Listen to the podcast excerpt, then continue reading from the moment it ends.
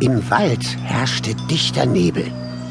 Wie dicke weiße Watte waberten die Schwaden um Bäume, Gräser und Sträucher. Die Waldtiere fanden das sehr unheimlich. Sie sahen kaum die Pfote, die Kralle oder den Huf vor Augen.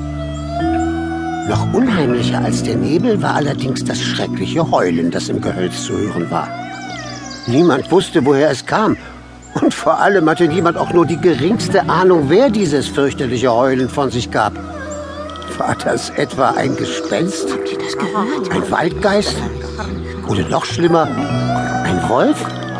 Wir sollten uns verstecken. Los, weg hier. Der Igel, der Rabe, das Eichhörnchen, der Maulwurf, der Hirschkäfer und viele andere Tiere versteckten sich. Vielleicht sollten wir mal nachgucken. Lieber nicht. Keiner traute sich der Sache auf den Grund zu gehen, Was machen wir denn da, ob das gefährlich ist? Ich weiß es nicht. obwohl natürlich alle Waldbewohner wissen wollten, was es mit diesem Geheul auf sich hatte. Ist es ein Tier? Fürchterlich. Nicht, dass es uns was tut. Meinst du? Oder was wieder? Als erster fasste sich der Igel ein Herz. Vielleicht, weil der Nebel sich plötzlich ein wenig lichtete und einige Sonnenstrahlen durch das Blätterdach der Bäume fielen. Äh, Mutig stellte er seine Stacheln auf. Das führt doch alles zu nichts. Sich hier zu verstecken wie die Angsthasen. Pah! Vielleicht ist es ja gar kein Gespenst oder Waldgeist, was da so heult. Vielleicht braucht jemand unsere Hilfe. Oh, oh, und wenn es nun doch ein Wolf ist, der würde dich auffressen. Mit Haut und Stacheln. Genau das würde er tun.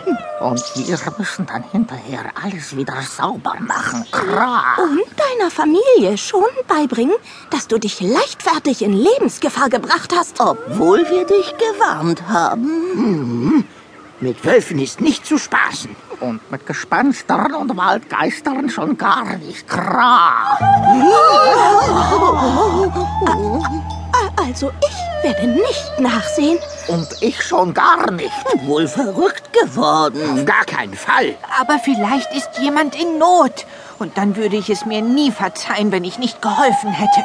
Kra. Na dann geh halt. Wir geben dir Rückendeckung. Und sag nachher nicht, wir hätten dich nicht gewarnt.